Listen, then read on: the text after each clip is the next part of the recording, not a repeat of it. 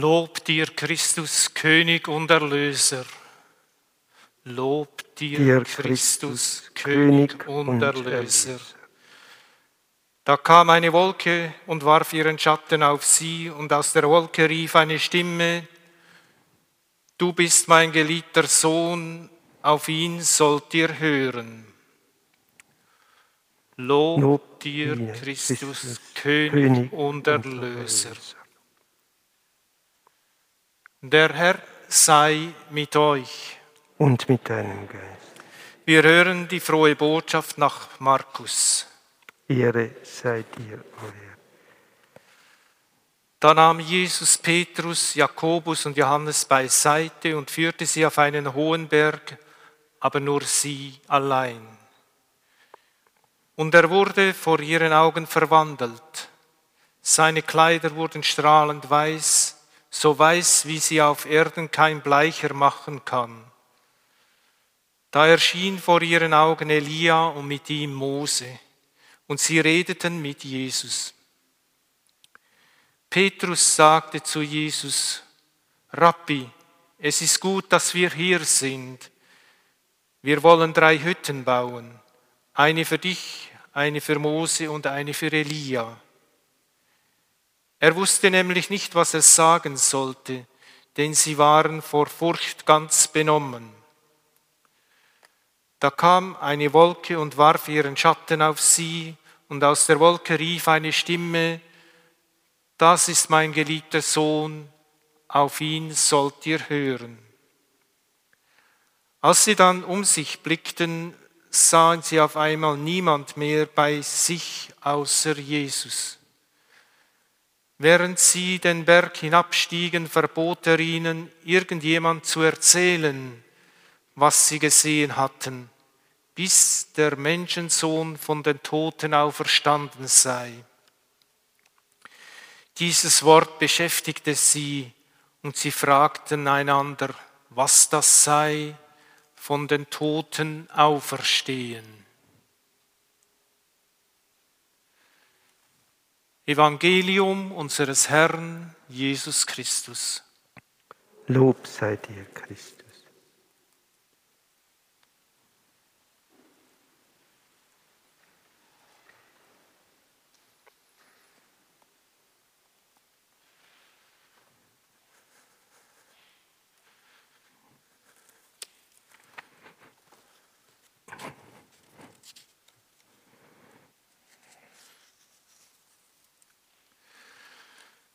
Liebe suchende und hoffende Mitmenschen.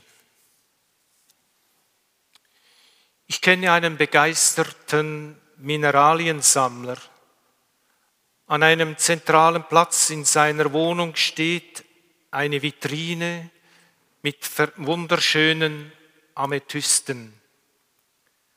Ein Amethyst hat oft eine ziemliche Größe.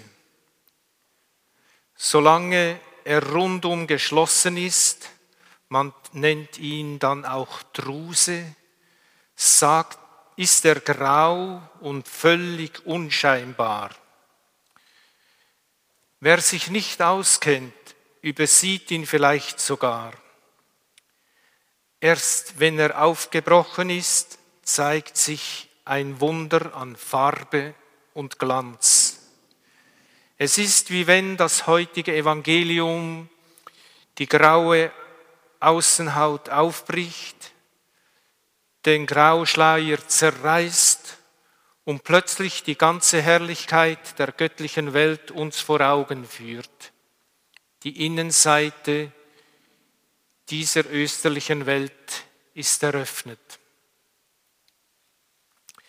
Diese Geschichte ist ein, eine Rückblickgeschichte und zugleich eine Ostergeschichte. Denn das Evangelium erzählt ja von Ostern her und setzt schon alles voraus, einschließlich Ostern. Hätten die Jünger damals das alles schon gewusst, so hätten sie sich bei der Passion Jesu anders benommen. Nur damals war der Amethyst noch verschlossen, unscheinbar, wie ein Stein im Geröll der Geschichte und die Jünger haben nichts begriffen. Die Vorlage dieser kostbaren Geschichte ist eine Begebenheit im ersten, im Alten Testament. Da steigt Mose auf einen hohen Berg. Der Sinai ist gemeint. Von außen auch nur ein Berg wie der Wartenberg oder der Bölchen.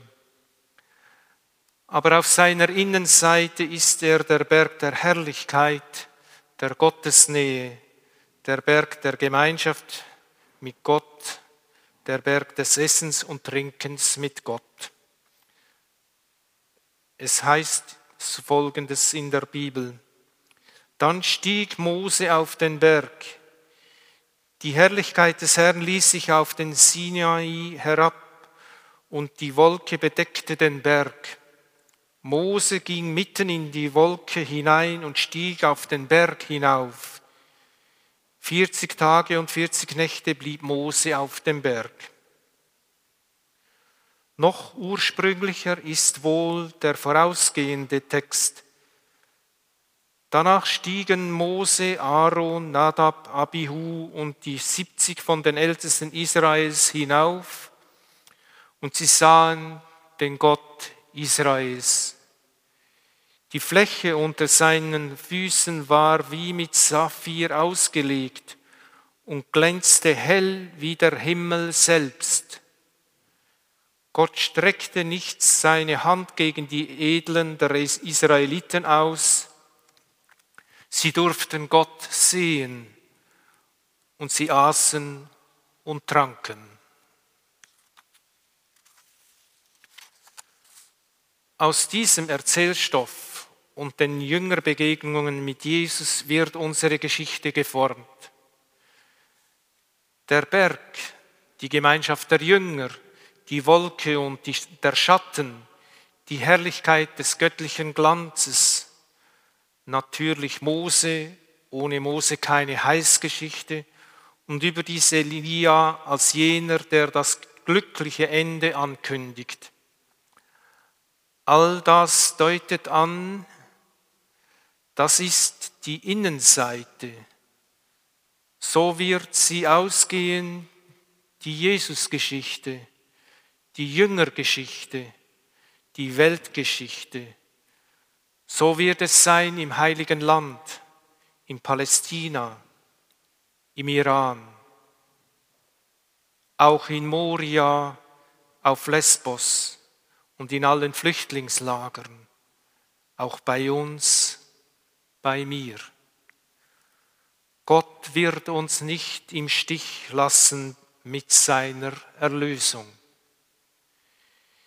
Die Welt hat sich nur die graue oder blutige Außenseite. Die Welt ist ein Amethyst. Ihre eigentliche Bestimmung ist Glanz und österliches Leben. Und die hat Gott schon in sie gelegt. Allerdings hat die Welt ihre Außenseite. Es gibt da einen Weg, einen mühsamen Weg. Jesus widerspricht Petrus, ihr sollt hier keine Hütten bauen. Hört auf mit Spekulieren und Wehrweisen. Geht, geht nach Jerusalem. Die Außenseite von Gottes Herrlichkeit ist der Weg, ist die Nachfolge, ist das in der Nähe bleiben, ist ein bisschen Tapferkeit und Treue, so gut es uns gelingt.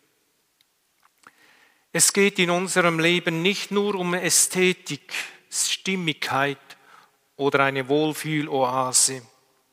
Das Leben ist ein Weg und auf ihm begegnen wir auch dem Kreuz. Das Kreuz ist mehr als ein Schmuckstück im Wohnzimmer oder an einer goldenen Kette um den Hals. Der Weg des Christen wird immer kantig sein, nie einfach glatt. Er wird irgendwo herb, irgendwo immer ein Verzicht. Und oft genug geht uns der Zusammenhang verloren, dass das ja nur die Außenseite der Innenseite ist. Dann sind wir versucht, diese Außenseite bunt anzumalen oder uns eben mit Gold, Silber zu behelfen.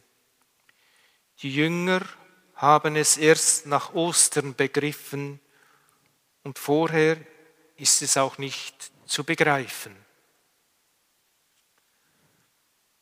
Wohin gehört so ein aufgebrochener, strahlender Amethyst?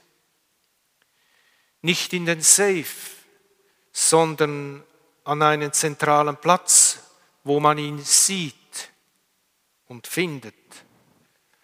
Das Ziel gehört mitten auf den Weg. Wer mein Jünger sein will, der nehme sein Kreuz auf sich und folge mir nach. Und wer sein Leben retten will, der wird es verlieren. Vergesst beides nicht. Das ist der Weg. Vor allem aber vergesst nicht, dass der Weg ein Ziel hat. Der Kreuzweg führt zur Auferstehung. Darum kommt diese Geschichte ziemlich genau in der Mitte des Markus-Evangeliums zu stehen, denn sie gehört in die Mitte auch in die Mitte des Lebens. Und deshalb gibt es in der Ostkirche mehr Ikonen der Verklärung als der Auferstehung. Wenn uns die Lustlosigkeit überkommt, die Müdigkeit, der Zweifel, die Resignation, dass es hat doch sowieso keinen Sinn, mitten in der Alltagsnebel, mitten in der Zweifeln, mitten in der Einsamkeit, mitten in die Resignation und Depression, mitten in die Corona-Zeit mit all ihren Einschränkungen, dahin gehört der Amethyst mit seiner Innenseite. Genau dorthin gehört die Botschaft von der noch verborgenen, vielleicht auch gar nicht vorstellbaren Innenseite. Und vielleicht bleibt nicht viel von der Botschaft, wenn man sie in diesem grauen, mühsamen Mitte hört. Vielleicht bleibt da zunächst nur die Jüngerfrage, wie war das von den Toten auferstehen?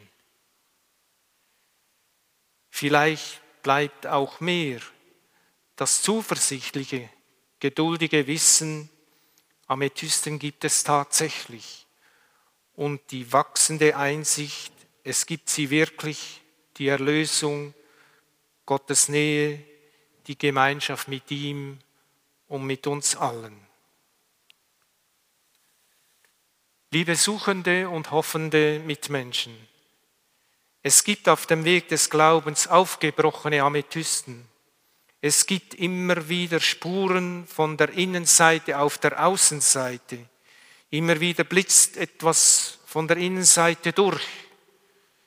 Solche Spuren können sein ein überraschend gutes Wort und die Freude darüber, ein gutes Gespräch miteinander, Freude über ein schönes Lied, über ein unerwartetes Wort des Dankes, über die Stille, die Ruhe schafft, aber auch die Vorfreude auf Ostern und schließlich die Osterfestfreude selber. Es gibt sie immer wieder, diese österlichen Spuren auf dem Weg. Beachten wir sie und bewahren wir sie auf. Sie machen Mut, schenken uns Hoffnung, Glauben und Liebe.